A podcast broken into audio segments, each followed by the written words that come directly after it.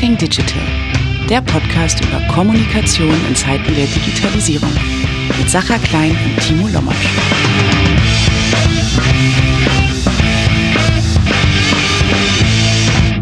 Herzlich willkommen zu einer neuen Episode von Talking Digital.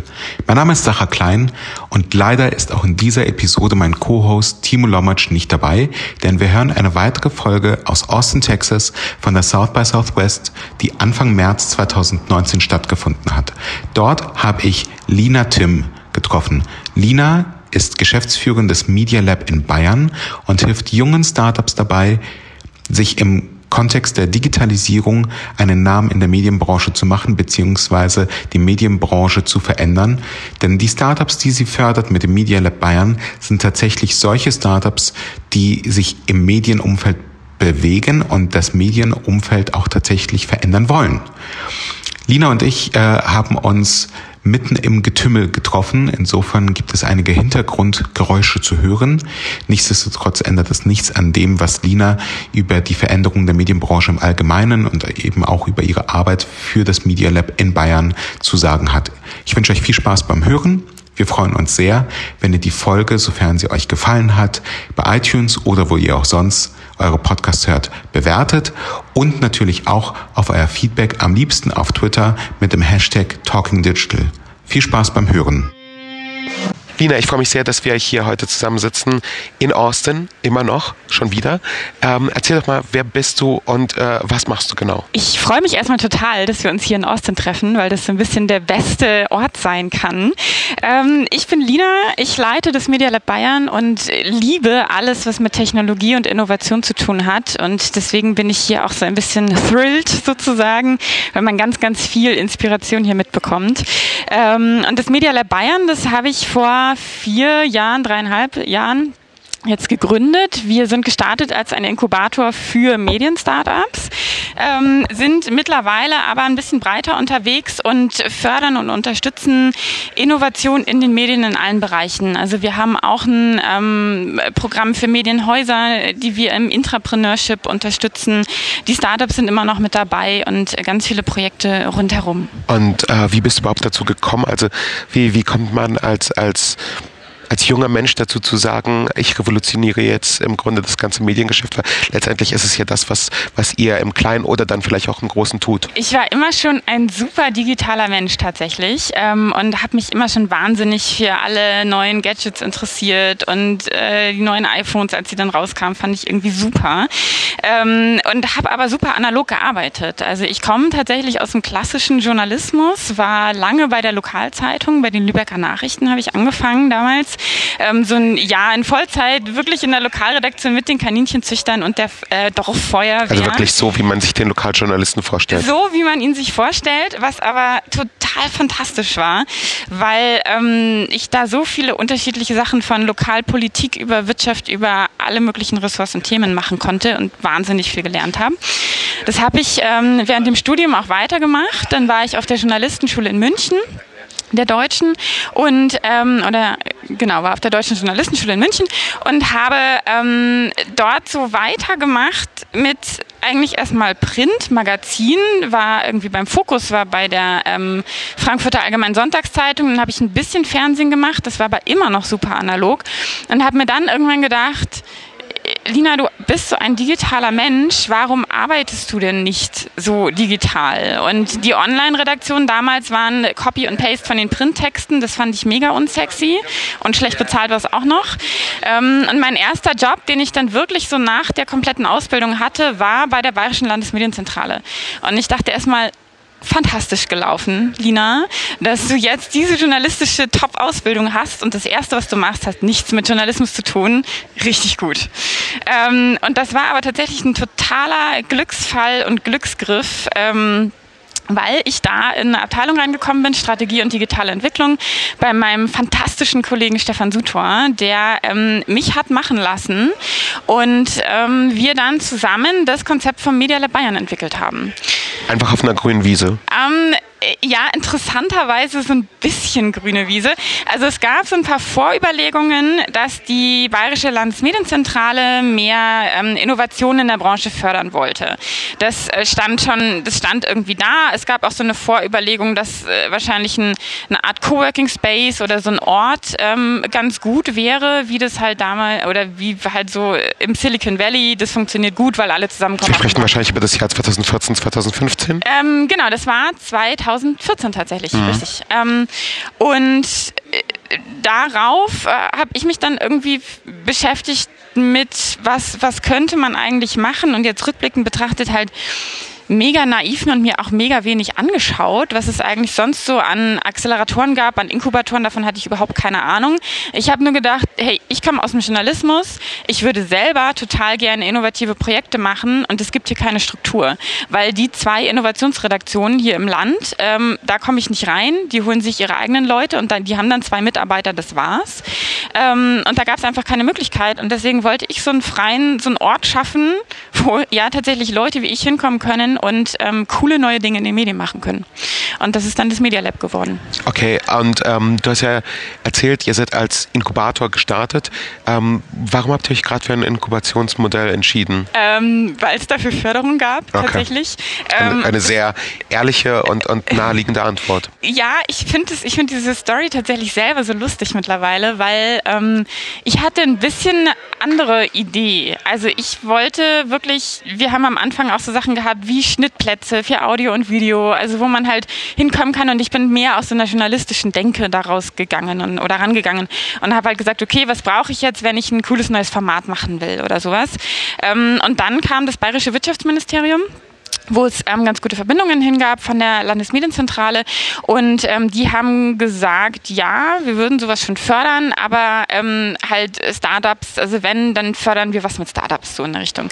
Weil Startups gerade einfach so das neue CSR sind. Hey, ich kann mich kaum noch erinnern, warum das eigentlich so war damals. ähm, aber ja, es irgendwie, also ich meine, das Wirtschaftsministerium macht natürlich Wirtschaftsförderung und dann Klar. sollen am Ende ähm, Arbeitsplätze entstehen. Und da kam so, also diese Startup-Richtung, die kam schon ein bisschen daher, die kam auch von meinen Kollegen her, ähm, die sich das halt äh, auch damals dann im Silicon Valley angeschaut hatten. Ähm, und ähm, ich fand das irgendwie so ein bisschen überflüssig am Anfang, fast, weil ich irgendwie so dachte, so, ja, was soll ich mich jetzt mit Startups beschäftigen? Und dann war es aber das Beste, was wir machen konnten, ähm, weil halt äh, mittlerweile ich selber habe ja am Anfang ganz viel darüber gelernt, wie Startups eigentlich funktionieren. Und ähm, fand immer so Situationen, wo einfach drei Leute an einem Tisch saßen und kurz über die journalistischen Formate gesprochen haben, dann ähm, da weitergegangen sind, wie sie damit Geld verdienen und dann halt, wie sie es bauen. Ähm, das hat alles in so einem Mikrokosmos da funktioniert, wo ich immer dachte so, ah, ja, so geht Produktentwicklung und halt nicht wie in so einem großen Haus, wie halt nichts vorangeht. Und wie cool ist es eigentlich, dass alle so miteinander reden und es einfach schnell umsetzen können. Ähm, genau, und so ist es alles entstanden. So ist es entstanden, aber so ist es ja dann letztendlich nicht geblieben. Also ihr habt euch ja über die Jahre verändert und deine Rolle bei Media Lab Bayern hat sich ja auch verändert. Du warst, wenn, wenn ich das richtig verstanden habe, am Anfang äh, für die Programmgestaltung, beziehungsweise äh, dein, dein, dein offizieller Titel war Programmmanager? Genau, also ähm, oder Leitung Media Lab. Also ich glaube, über die Zeit hat sich ähm, vor allem mein Titel geändert. Am Ende, also schon auch die Aufgaben, die ich mache, aber ähm, ich habe damals das Konzept geschrieben, da war ich tatsächlich studentische Hilfskraft. Ja. Ähm, also mit 20 Stunden die Woche ähm, auf Stundenbasis angestellt. Und dann gab es das Media Lab und dann ähm, gab es diese Leitungsfunktion und dann dachte ich mir, ach, jetzt, wo ich das Konzept geschrieben habe, könnte ich das ja eigentlich auch machen. Ähm, und habe das dann eben auch bekommen.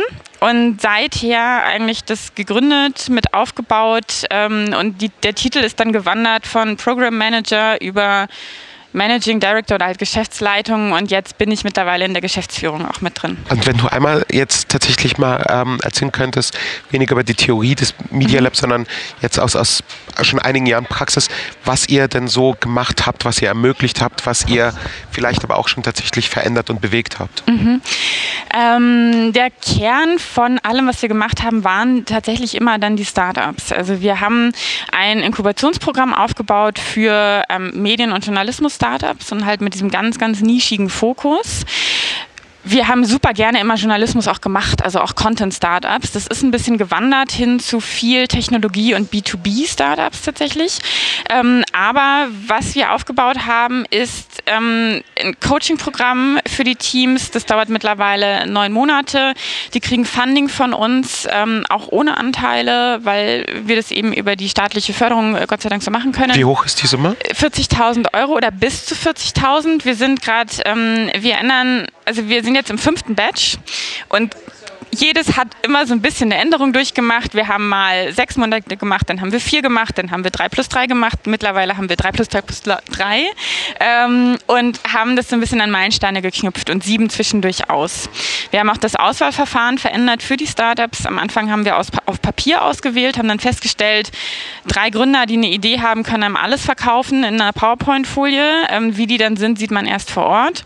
Dann haben wir jetzt ein ganz cooles Format, dass wir sie tatsächlich drei Tage zu uns einladen einladen und zwei Tage einen Startup-Workshop mit denen machen, wo die Teams sehr viel lernen und wir uns anschauen, wie gut ist das Team? Wie viel haben die schon? Welche Probleme haben die, die wir nicht lösen können? Kommen die Startups überwiegend aus Deutschland? Ähm, bislang ja. Wir sind jetzt tatsächlich in dem fünften Batch ein bisschen internationaler gegangen, haben es auch das erste Mal auf Englisch ausgeschrieben, weil wir jetzt ein bisschen später fördern dürfen. Also wir hatten immer so ein bisschen eine Restriktion, dass wir eigentlich bis zur Gründung unterstützen konnten, was ein bisschen schwierig war, weil jeder halbwegs sane Mensch relativ schnell mal eine Firmen, Firmenform aufsetzt, damit man überhaupt handelt handlungsfähig wird.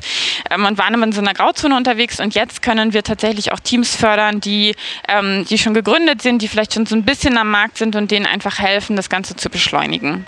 Und das ist halt interessanter dann auch für internationale Teams. Und wir haben jetzt auch eins aus London mit dabei ähm, und das andere sind jetzt, die sieben anderen sind deutsche Teams, kommen aber auch aus ganz Deutschland. Und wenn du einmal so ein bisschen rekapitulieren würdest, die, die vier Batches, Batches, die jetzt tatsächlich bei euch schon ähm, das Programm durchlaufen haben. Was waren das ähm, für Konzepte, was waren das für Geschäftsmodelle? Du hast ja gesagt, am Anfang eher Content, ähm, jetzt geht es mehr hin zur Technologie. Ähm, was, was kann man sich darunter konkreter vorstellen? Oh, ich weiß gar nicht, ob ich die Frage in einem kurzen Satz beantworten kann, weil die gerne auch in zehn. okay, ähm, die sind alle so unterschiedlich diese Teams ähm, und so gerade in Sachen Geschäftsmodell. Alle Teams, die wir bislang hatten, sind immer noch am Ausprobieren, was funktioniert. Es gibt relativ viele Software-as-a-Service-Modelle mittlerweile, ähm, weil das einfach ein System ist, was ganz gut funktioniert. Gerade wenn ich eine Software für Newsrooms aufbaue, wie zum Beispiel Picta.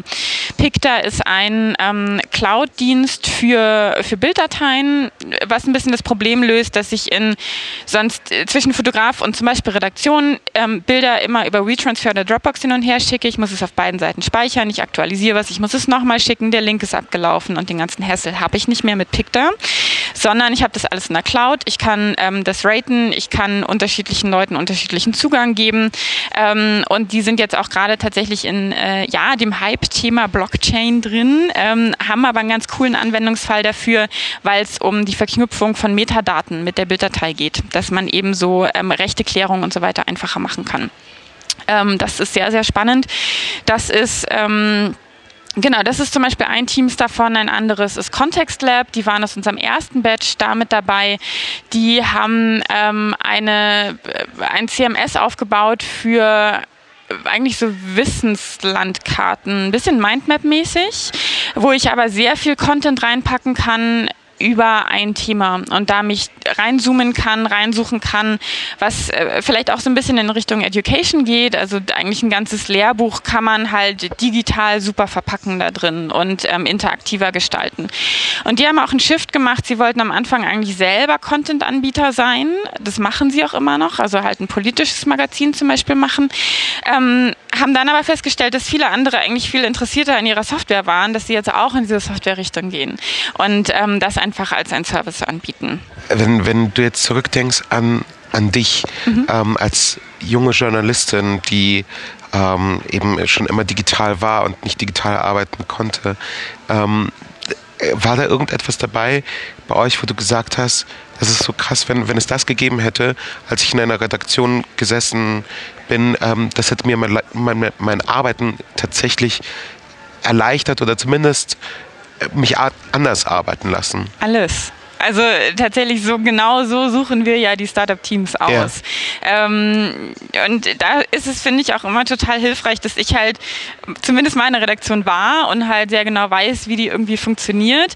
Ähm, dass, dass, wir uns halt dann anschauen können, okay, ist das was, was irgendwie, äh, was man gut nutzen kann, was irgendwie wirklich hilft in der, ähm, in dem Arbeitsalltag und genau so suchen wir dann die Teams mit aus. Und deswegen jedes Team, ich bin durchsetz, also grundsätzlich ein relativ ähm, begeisterungsfähiger Mensch, muss ich sagen. Ähm, aber ich freue mich immer wahnsinnig darüber, wenn, ähm, wenn wir irgendwie die neuen Teams dann haben, weil ich immer denke, so ja, das braucht's und das braucht's auch und das braucht's auch. Und das ist eine sehr, sehr schwierige Auswahl. Aber wenn dann so Teams zum Beispiel mit dabei sind wie jetzt ähm, Luminovo, das ist ein AI-Startup, die auch so aus Versehen was mit Medien machen. Das sind immer die besten Teams bei uns, die eigentlich aus dem Tech-Bereich kommen und sich einfach eine Technologie greifen und sich Anwendungscases suchen.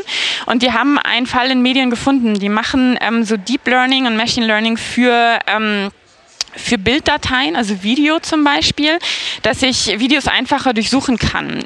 Beispielsweise im Bereich Jugendschutz, da haben sie schon ein Projekt mit ProSieben zusammen, ähm, wo es eben momentan tatsächlich Leute sitzen ähm, und sich Bilder durchschauen und zum Beispiel... Ähm ich habe von denen tatsächlich schon gehört. Ah, schau an. Ich überlege gerade, in welchem Kontext. Äh, ich glaube tatsächlich von, von Boris Katke, der, der Chief... Äh, Information Officer von Pro7 Sat1 ist. Ah, cool. Das äh, freut mich immer Boris, sehr. wenn du das hörst da ähm, und das nicht stimmt, dann tut es mir leid, dass ich. Aber ich glaube, du hast mir das erzählt.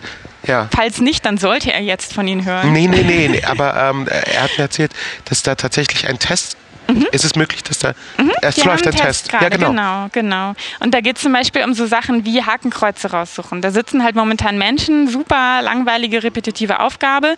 Und ähm, Luminovo arbeitet daran, dass eben der Computer einfach mehr und mehr übernehmen kann und dann vorschlagen kann, hier, das sind die Stellen, musst du nicht mehr selber durchschauen, wir schlagen es dir nur noch vor und halt daraus weiter lernen.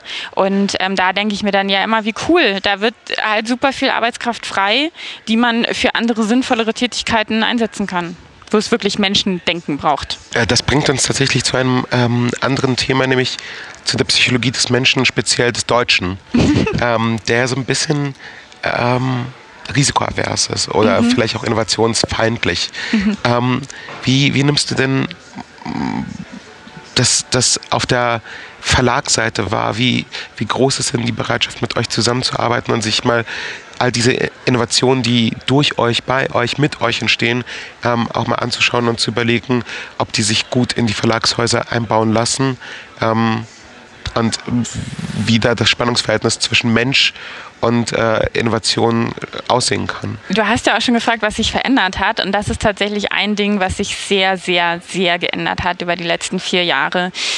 Wir haben am Anfang ähm, Partner eingesammelt, um auch ähm, den Förderern, also dem Wirtschaftsministerium damals, heute ist es die Staatskanzlei, zu zeigen, ähm, die Branche interessiert sich dafür und wir bauen das nicht in so ein luftleeres Ding. Und es war super schwierig. Also die Medienunternehmen, die mit dabei waren, haben uns ein bisschen mit einer hochgezogenen Augenbraue angeschaut und so gesagt, so ja, okay, wenn wir nichts tun müssen, dann könnt ihr mal unser Logo da drauf packen. Ähm, die Tech-Unternehmen, das waren Microsoft und Google, das waren tatsächlich die ersten, die auch von sich aus dann ein bisschen Geld für Projekte mit reingegeben haben und einfach gesehen haben, wie viel das wert sein kann, so ein Media Lab zu haben. Und über die Jahre kamen dann immer mehr und mehr Medienhäuser tatsächlich, die so ein bisschen bei uns auf der Matte standen und dann meinten so, Ah, das ist ja ganz interessant, was ihr hier auch habt. Auch jenseits von Bayern, oder? Auch jenseits von Bayern, es ja. Es gibt also ja nicht die Restriktion, dass das Bayern sich abschottet. Äh, gar nicht. Ähm, also wir haben das Bayern im Namen und wir haben ähm, das Fördergeld, wie gesagt, von der Staatskanzlei in, vom Freistaat Bayern. Ähm, aber wir sind immer schon, dafür ist die Nische auch viel zu klein. und das finde ich auch Quatsch. Wir waren immer schon mindestens deutschlandweit unterwegs und schauen uns jetzt eben gerne auch irgendwie Europa an und haben auch ganz, ganz viele Verbindungen zu europäischen Initiativen, was man da irgendwie machen kann. Ähm, und die Medienhäuser waren tatsächlich dann da und haben dann irgendwann gesehen, hier läuft ja ganz schön viel innovatives Talent herum. Das wäre irgendwie ganz cool, wenn wir da auch eine Scheibe von hätten. Und ähm, sind dann irgendwann so sukzessive von sich aus auf uns zugekommen und haben halt so gefragt, so können wir nicht mal ein Projekt zusammen machen und können wir nicht mal hier was machen. Und ähm, ich hatte da nicht so viel. Also wir haben ähm, mal ein Projekt gemacht, das hieß Future Lab. Da haben wir Tech-Unternehmen und Medienunternehmen zusammengebracht und zum Beispiel an einem Abendworkshop halt mit, mit Teilnehmern auf einem Meetup drüber nachgedacht, wie könnte denn ähm, der Content der Süddeutschen Zeitung im Smart Home aussehen, mit Mitteln, die IBM zum Beispiel schon hat. Das war super spannend. Ähm, und gerade im letzten Jahr haben wir dann äh, so ein bisschen uns hingesetzt und all diese Startup-Methodiken, die wir unseren Teams immer vermitteln, auch mal angewandt und gesagt, uns angeschaut, was ist denn eigentlich das Problem der Medienhäuser? Und das Problem ist nicht, dass die jetzt auch mal was mit Startups machen wollen, sondern ihr Problem ist es, dass sie selber aus sich heraus gerade nicht wissen, wie sie innovativer werden sollen und wie sie ihre eigenen Leute zu den, ein anderes Mindset mitgeben können. Und haben daraus ein Intrapreneurship-Programm aufgebaut. Das ist ähm, unsere Membership, wo jetzt auch ähm, verschiedene Medienhäuser schon ähm, bei uns äh, Prototyping-Labs machen, wo sie ihre eigenen Mitarbeiter hinschicken und ähm, die dann auf der einen Seite selber Methoden lernen weil genau das, was wir den Startups vermitteln. Wir sprechen jetzt tatsächlich über, wenn du sagst Medienhäuser, äh, sprechen wir über Journalisten, die da hinkommen? Ja, Oder sind es äh, Mitarbeiter auf der kaufmännischen Seite? Es sind idealerweise interdisziplinäre Teams, okay. ähm, weil das ist halt das, was jedes Startup hat. Und erfolgreiche Startups haben den Medienmenschen, der die Branche kennt, der dann Journalist sein kann oder auch irgendwie aus einer anderen Richtung, aber auf jeden Fall die Branche kennt, ähm, haben den Entwickler in jedem Fall mit dabei, weil wenn ich digitale Produkte bauen will, brauche ich einen Entwickler, der zumindest auch mal sagen kann, ist es möglich? Geht geht es überhaupt und was geht da? Ähm, hat jemanden, der sich mit Zahlen auskennt, das sind oft nicht die Journalisten, und hat ähm, einen guten ähm, Designer mit dabei. Das ist das perfekte Team und das ist es ähm, immer in der Produktentwicklung. Und ob ich jetzt als Startup mit drei Leuten ein Produkt entwickle oder als Medienhaus, ist am Anfang ziemlich ähnlich, ist vom Innovationsprozess super ähnlich und geht dann nur in andere Richtungen. auf der einen Seite muss ich mir überlegen, wie setze ich mich mit einer neuen Marke durch, mich kennt noch keiner, wie baue ich eine Firma auf? Und auf der anderen Seite, wie setze ich mich im großen Haus durch gegenüber allen anderen Projekten, die da so laufen, wie kriege ich die Budgets dafür? Und wie gehe ich mit der Marke um, die wir eigentlich schon haben. Und da differenziert sich das, aber auf dem Weg dahin ist es gleich und diesen frühen Weg, den haben wir ja immer gemacht mit den Startups und ähm, machen es jetzt eben auch genauso mit Medienhäusern. Ich habe als Kind immer davon geträumt, ähm, tatsächlich, ich weiß gar nicht, ob, es, ob ich Journalist werden wollte oder Medienmacher. Mhm. Ich glaube, mir war die Unterscheidung damals so gar nicht bewusst. Ähm, Journalist war ich dann tatsächlich drei Jahre lang und habe festgestellt, dass es das für mich nicht ist. Als Medienmacher fühle ich mich bisweilen immer noch wenn ich beispielsweise diesen Podcast ähm, produziere oder, oder auch teilweise für unsere ähm, Auftraggeber unterwegs ähm, bin. Hast du denn das Gefühl, dass dass auch irgendwann mal vielleicht ein Team zu euch kommen könnte, das nicht nur in Anführungszeichen nur ein, ein, eine, eine, Software bereitstellen möchte oder ähm, ein, eine, eine Lösung im klassischen Sinne, sondern das tatsächlich auch ein neues Angebot, ein, also ein komplett neues Medienangebot auf die Beine stellen möchte. Gab es das? Oder, oder ist es in verschwindend kleiner Zahl? Ähm, nee, die haben wir tatsächlich auch. Also okay. das war ja so ein bisschen, dass am Anfang haben wir so ein bisschen mehr eigentlich in diese Richtung geschaut. Ähm, das hat sich dann einfach so ein bisschen zur Technologie verschoben, aber wir haben immer noch coole Teams mit dabei. Eins ist zum Beispiel Plantura und die haben Entschuldigung. Man muss dazu sagen, wir sind hier in Austin alle so ein kleines bisschen gebeutelt, als draußen so 25 bis 30 Grad sind und dann betrittst du ein ähm, Hotel wie, wie das, in dem wir jetzt gerade hier sitzen und ähm, man muss sofort die Jacke anziehen, weil es äh, äh, mindestens 10 Grad kühler äh, hier drin ist und ähm, ja, da leidet die Stimme früher oder später darunter. Genau, sorry dafür. Ich wollte gerade erzählen Plantura. von ähm, Plantura. Das ist ein digitales Gartenmagazin, also ähm, reines Content-Angebot, ähm, eine eigene, also eigentlich, ein, wie gesagt, wirklich ein Magazin online für Gartenthemen. Ähm, super lustiger Markt, der tatsächlich so in der Saison ähm, ein höheres Suchvolumen hat als Kochen und Fashion, was man gar nicht denkt, aber halt in Deutschland mega krass ist. Und die ähm, ganzen Gartenmagazine, die es schon gibt auf dem Markt, sind einfach wahnsinnig schlecht digital aufgestellt. Und in die Nische sind die reingegangen und ein fantastisches Team, das ähm, auch mit technischem Background rangegangen ist und ganz viel optimiert hat, wie sie Themen finden, ähm, haben sich äh, irgendwie rein äh, so, so eigene Sachen gebaut, wie sie aus Gartenforen und aus Facebook-Gruppen Themen rauscrawlen, worüber Leute halt jetzt schon ähm, Inhalte haben wollen. Also was sie einfach nachfragen. So, wie baue ich eigentlich Wassermelonen in Deutschland an? Also nicht, äh, nicht der Kreativität der Redakteure geschuldet, sondern sie produzieren schlicht und ergreifend für einen bereits existierenden Markt. Ich finde, also die Kreativität der Redakteure kommt ja dann immer noch mit rein. Genau, aber ich meine, das ist gar nicht Recherche. abwertend, sondern Genau. du, du produzierst eben nicht auf gut Glück, sondern schlicht Ja. und ergreifend, weil du weißt, es gibt den Bedarf. Genau, und das fand ich zum Beispiel fantastisch, weil mir geht ja im Journalismus immer dieser Dünkel der Journalisten total auf den Geist, die sagen, Ich weiß wir das schon. Mhm. wissen, was für die Menschheit da draußen jetzt gerade wichtig ist und liebe Menschheit, wenn ihr das nicht so findet, dann seid ihr doof. Und ähm, Ich weiß noch ganz genau, als ich in, äh, in, in einer Redaktion gearbeitet habe und ich, ich, ich, ich hatte einmal ein wirklich ganz tolles Thema. Und unser CVD saß mir nur gegenüber in der Redaktionssitzung und meinte, sehe ich nicht. Und das war's. Ja, ja, genau. Und er ging einfach weiter. Und ich war noch nicht mal fertig. Das sehe ich nicht. Ja, und so werden halt immer noch super oft Themen entschieden. Und ähm, dieses Team Plantura ist halt einfach rangegangen und hat sich gesagt so, ähm, hey, hier gibt's irgendwie Foren, da stellen Leute schon super viele Fragen dazu. Das heißt, wir wissen, dass ein Bedarf nach Content da ist. Dann schreiben wir das einfach mal auf. Und die haben einfach eine lange Backlog-Liste von Themen, müssen sich darüber nie Gedanken machen und arbeiten die halt so sukzessive ab und wissen einfach, dass der Content dann funktioniert, weil es ist ja schon die Nachfrage da. Und können die sich refinanzieren? Ja, und die haben tatsächlich auch einen super klugen Weg gefunden, ähm, der sie ein bisschen in die E-Commerce-Ecke jetzt stellt und eigentlich die ganze ähm, Seite in Richtung Content Marketing bewegt, was so, total lustig ist, ähm, weil sie halt ja wirklich mit dem Magazin gestartet sind. Die haben sich überlegt, dass sie Eigenprodukte an den Markt bringen möchten und sind gestartet mit genau und sind gestartet mit Dünge, Düngern, also veganer, organisch, super abbaubarer Dünger, weil sie eben auch aus ihrer Community einfach heraus wussten, das ist den Leuten total wichtig und da gibt es nicht so viel, dass der irgendwie gut für die Regenwürmer ist, wenn ich meinen ähm, Rasen dünge. Und ähm, und das ist irgendwie äh, eine super clevere Idee gewesen. Und jetzt haben sie halt einfach ihre Eigenmarke in, ähm, in Produkten, in Gartenprodukten und finanzieren damit und halt auch äh, klar mit Werbung und anderen Sachen ähm, finanzieren sie den Content. Jenseits von Media Lab Bayern ähm, hast du ja am Anfang gesagt, äh, du hast einfach dieses äh, riesige Interesse für Digitales und Medien. Wie, wie konsumierst du denn heute selber Medien? Also welche Medien, wie ähm, und, und was begeistert dich? Und gibt es in Deutschland irgendetwas, was dich begeistert? Ich denke mir ja manchmal immer, dass ich das Media Lab nur mache, damit irgendwann mal ein Team auftaucht, das mir ein Medienangebot baut, ähm, was meinen Nachrichtenbedarf super gut befriedigt. Ähm, weil das rege ist, ich bin, also ich habe ein paar Newsletter, ich habe ein paar Podcasts, aber auch gar keine News-Podcasts.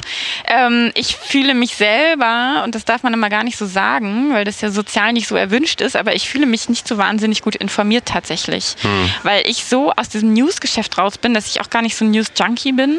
Und ich unterscheide mal ganz gerne so zwischen ähm, den, den generellen Smalltalk-Themen, dass man halt irgendwie wissen muss, dass Trump Präsident ist und es diese Mauer irgendwie jetzt immer noch nicht durch ist, so ungefähr, ähm, auf dem Level. Und dann gibt's halt die Themen, die dich wirklich interessieren. Und das sind so, äh, das sind finde ich die wirklich spannenden Themen, wo man auch äh, coole neue Medienmarken gerade aufbauen kann, weil du da wirklich die Fans hinter hast. Und ich habe aber, oder jeder hat eigentlich ein total unterschiedlichen, unterschiedliches Bedürfnis, auch von Tiefe da reinzugehen. Bei dem einen ist es halt ein, ich brauche einen groben Überblick, ich muss jetzt aber auch nicht jeden Tag alles darüber wissen, was irgendwie Trump macht oder was äh, in der deutschen Politik im kleinsten Detail passiert. Aber die Digitalthemen oder ähm, Elon Musk im Silicon Valley, was er sich heute wieder für Maniac-Gedanken überlegt hat, das interessiert mich halt total, da will ich viel, viel mehr drüber wissen. Und ich habe das Angebot noch nicht gefunden, das mir all das von einer Marke liefert. Sehr, sehr Das lustig, dass du es sagst. Ähm, ich habe 2001, das war mein allererster Job, ähm, gestartet äh, am 1.9. Und die ersten zehn Tage fand ich es furchtbar langweilig. Ähm, und dann kam der 11. September 2001 und da wusste ich, ich möchte auf jeden Fall immer im, im, im Medienumfeld arbeiten. Ähm, das war bei der Netzzeitung und die war damals, also galt zumindest als wahnsinnig innovatives Umfeld. Es war ja die erste rein digitale Tageszeitung, so, so zumindest das Label ähm, Deutschlands.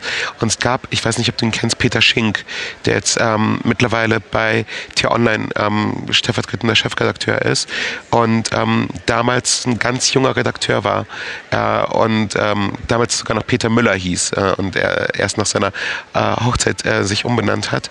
Und ähm, der hat damals ein Format entwickelt für die, ähm, für die Netzzeitung des hieß Speakers Corner, ähm, wo im Grunde Bürgerjournalismus ermöglicht werden konnte. Und die Idee war aber genau eigentlich das, dass du halt über diverse Fragen halt äh, letztendlich sagen konntest, das interessiert mich, das interessiert mich mehr, hier möchte ich weniger hören und dann solltest du jeden Tag im Grunde, also du würdest eine andere Netzzeitung zu Gesicht bekommen und ein anderes Speakers Corner als ich, ähm, weil, weil deine Gewichtung halt vielleicht mehr Silicon Valley wäre und meine mehr Sport oder ähm, nach anderen Kriterien geordnet. Aber es ist lustig, weil das, also wir sprechen über das Jahr letztendlich, ich glaube 2002, 2003, in dem darüber nachgedacht wurde und sind im Jahr 2019 und das ist de facto immer noch nicht möglich. Wenn wir beide Spiegel Online aufrufen, kriegen wir die gleiche Startseite zu sehen. Hast du Hoffnung, dass da noch irgendwann mal sowas kommt? Ja, sehr, weil sonst müsste ich jetzt irgendwo hingehen und weinen, weil ich einfach so lange schon dieses Angebot gerne hätte. Tatsächlich habe ich heute Morgen da ähm, ein spannendes Panel auch zugehört, äh, wo auch das mit Thema war. Quartz macht da gerade ganz viel, das Quartz Bot Studio. Die ähm, gehen tatsächlich in diese Richtung, dieses Thema Personalisierung mal wieder anzugehen. Und ähm, die Kollegin da heute hat auch gesagt, es äh, gab, also es, es, ist ja ganz lustig, es gab ja so diese erste Personalisierungswelle, die haben wir schon mal gemacht, ähm, wo man dann so Ressorts auswählen konnte oder dann erstmal so interessiert dich das und das und das und dann hattest du deine Tags. Nur der Punkt ist ja, ähm, mich interessiert ja nicht Wirtschaft. Also mich interessiert ähm, äh, GAFA, Elon Musk, ähm, Elektromobilität vielleicht noch und was irgendwie Steinkohleabbau in ähm, Ungarn keine Ahnung, ähm, das ist auch Wirtschaft, aber das interessiert mich halt irgendwie nicht. Und ähm, das war aber die Personalisierung, die wir hatten vor fünf Jahren oder so.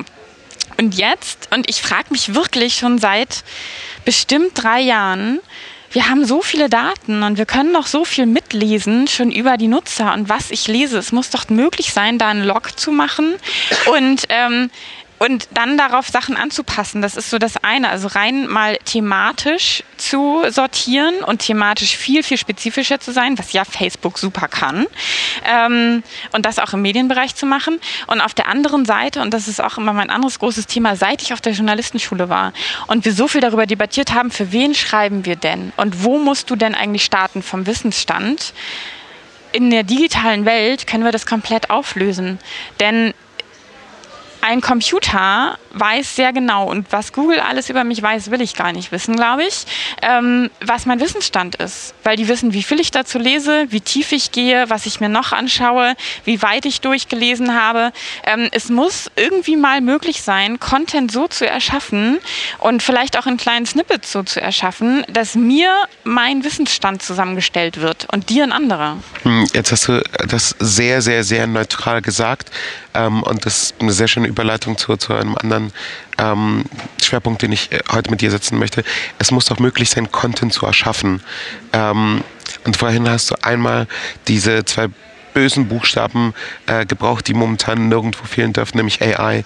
Ähm, wird es den Journalisten überhaupt noch geben, wenn, wenn künstliche Intelligenz irgendwann anfängt, genau das zu machen, was du gerade beschrieben hast, nämlich Content für dich zu erschaffen, der anders ist als für mich, weil die Datenauswertung einfach zeigt, dass du, was GAFA angehst, äh, angeht, viel, viel, viel versierter bist und vielleicht auch einen, einen viel höheren Bedarf nach GAFA-Themen hast als ich.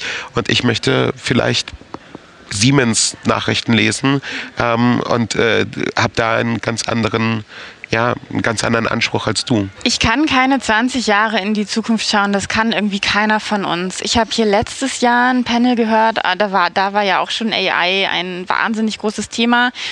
Da saß der Entwickler von Siri mit drauf und der hat gesagt, was er sich vor 20 Jahren gedacht hat, was irgendwie wie weit in seinem Leben AI kommen würde, da sind sie in den ersten zehn Jahren schon hingekommen. Ausgerechnet bei Siri würde ich das bestreiten wollen.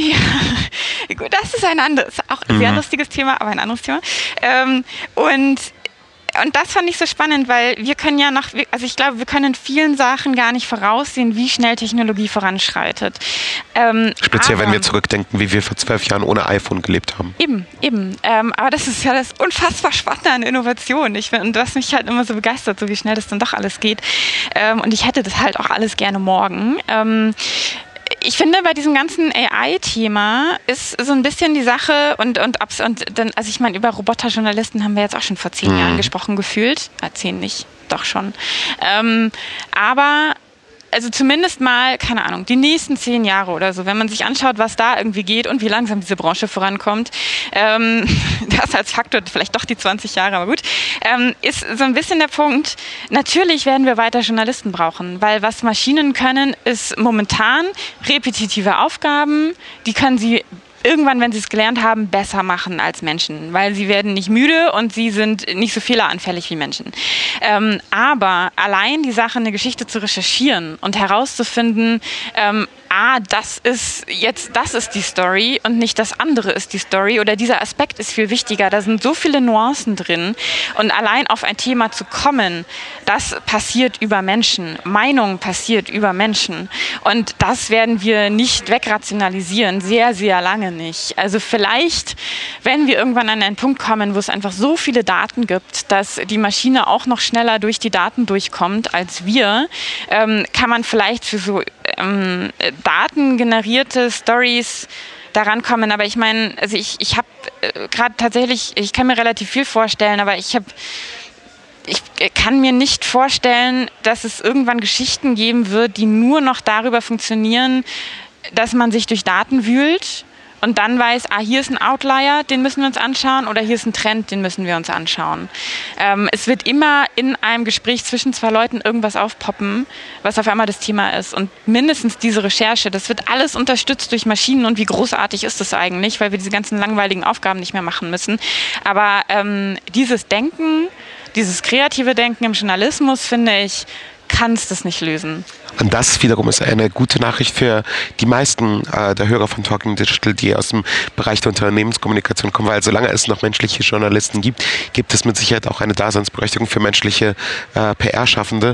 Äh, sollte es irgendwann nur noch Maschinen oder, oder künstliche Intelligenz geben, die dann auch letztendlich redaktionelle Inhalte erschaffen, wird es natürlich auch für Menschen auf der Unternehmenskommunikationsseite relativ eng werden. Aber auch die müssen ja die Geschichten finden. Ähm, und dieses Geschichten finden, das glaube ich tatsächlich nicht, dass wir das komplett maschinell machen können. Vielleicht sage ich das in drei Jahren anders oder in zehn. Aber, ähm, Hoffentlich in zehn und nicht in schon. drei. Drei wäre echt plötzlich. ähm, auch wenn. Es ist auch zu früh für die Medienbranche, so schnell sind die nicht. Zumindest für die in Deutschland, in der Tat. Äh, Lina, Der Rest auch nicht. Ähm, sehr viele Einblicke, die, die, die wir heute von dir ähm, zu hören bekommen haben und ähm, vieles von, ähm, was, was wir von dir haben lernen können. Ähm, das, was wir unbedingt natürlich lernen wollen, ist äh, dein Talking Digital Tooltip. Also ähm, die App, das Gadget, ähm, das, das digitale Schweizer Taschenmesser, das du äh, rausholst, wenn es irgendwo hakt. Ähm, was macht dein Leben besser? Ohne welches Ding, ähm, ohne welches X, äh, das du gleich auflöst, möchtest du nicht mehr leben? Ich möchte nicht mehr leben ohne Startup-Methoden tatsächlich. Okay. Ähm, und zwar diese ganzen Canvases, die in dem Bullshit-Startup-Bingo ähm, immer mit dabei sind. Aber tatsächlich ist das was, ähm, was ich auch erst gelernt habe in den letzten vier Jahren, was unsere Startup-Coaches mitgebracht haben und was total dabei hilft, neue Produkte zu entwickeln. Man, genau, man muss sich das so vorstellen. Ähm, also mein Lieblingstool davon ist das fantastische Value Proposition Canvas. Klingt auch schon so fancy, wo es einfach nur darum geht, sich Gedanken darüber zu machen, was gibt es schon am Markt, was sind die Produkte, wie also wie löst der Kunde jetzt schon ein Problem, das er hat. Ähm, und äh, nur mal in diesem Kosmos zu denken, welche Lösungen findest du jetzt schon? Ähm, also wenn ich irgendwie Dinge suche und vergleichen will, öffne ich irgendwie 13 Tabs in meinem, ähm, äh, auf meinem Computer. Das ist irgendwie, welche Workarounds gibt es schon? Wie, wie löst der Probleme jetzt schon und was ist überhaupt das Problem? Und sich dann zu überlegen, wie löse ich denn dieses Problem? Und das soll nicht der Kunde machen, das ist halt unsere Aufgabe als innovative Menschen und Innovatoren zu sagen und die, die Idee zu haben, wie ich dieses Problem löse. Aber diese Methodiken, diese Startup-Methodiken, ähm, die von der, der von der die Medienbranche so viel noch lernen kann, die fokussiert sich so, so sehr darauf, erstmal zu sagen, fang mit dem Problem an und finde ein Problem raus. Und wenn du sicher bist, dass das wirklich ein Problem ist, dann finde, mach dir halt tausend Gedanken darüber, wie die Lösung sein könnte. Probier das aus, experimentiere und starte damit schnell. Und dieses, diesen Werkzeugkasten tatsächlich an Methoden, der äh, auch sehr analog auf großen Postern mit Post-its funktioniert, ähm, den finde ich fantastisch und mit dem machen wir alle neuen Sachen, die wir im Lab machen selber. Den erzählen wir unseren Startups und unseren Entrepreneuren und ohne den kann ich nicht mehr leben. Gibt es da irgendwo im Netz eine, eine Übersicht oder eine Website, die du in dem Kontext empfehlen kannst? Oder vielleicht ganz klassisch ein Buch, ähm, sodass man sich in das Thema einlesen kann, wie man, wie man das methodisch lernen kann, wenn man jetzt nicht das große Glück hat, im Media Lab Bayern zu sitzen und, und das äh, quasi in, in der Praxis zu lernen? Man kann natürlich immer gerne zu uns kommen über die verschiedensten Formate, die wir so haben und haben auch Workshops dazu, auch auf ganz Wir verlinken äh, natürlich das Media Lab Bayern in den Show Notes.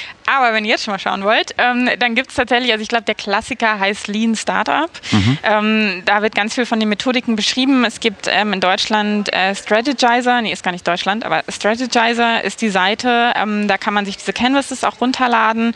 Ähm, aber ich glaube, so ein bisschen der Buchklassiker dazu ist, ist Lean Startup. Ja. Fantastisch. Dann haben wir also zum guten Schluss auch noch die Möglichkeit bekommen, etwas aus Holz ähm, uns zu kaufen und, genau. und, und, und, letztendlich, und letztendlich quasi die Brücke geschlagen zum klassischen Journalismus, ähm, der ja auch dafür sorgt, dass immer noch Zeitungen gedruckt werden. Lina, vielen Dank für deine Zeit. Ähm, es hat mich sehr gefreut, dass du uns in, in die Welt der Medien entführt hast. Wir beschäftigen uns normalerweise eher mit der anderen Seite ähm, der Kommunikation, nämlich wie PRler arbeiten und womit sie sich beschäftigen. Umso schöner zu sehen, dass sich dann eben auch auf der anderen Seite wahnsinnig viel ähm, tut und viel Innovation gerade im Gange ist. Vielen, vielen Dank, dass ich dabei sein durfte. Das war der Talking Digital Podcast von Sacha Klein und Timo Lommatsch. Wir freuen uns über Feedback, Anregungen, Kritik und Wünsche. Schreibt an kontakt at talkingdigital.de oder geht auf www.talkingdigital.de und kommentiert dort.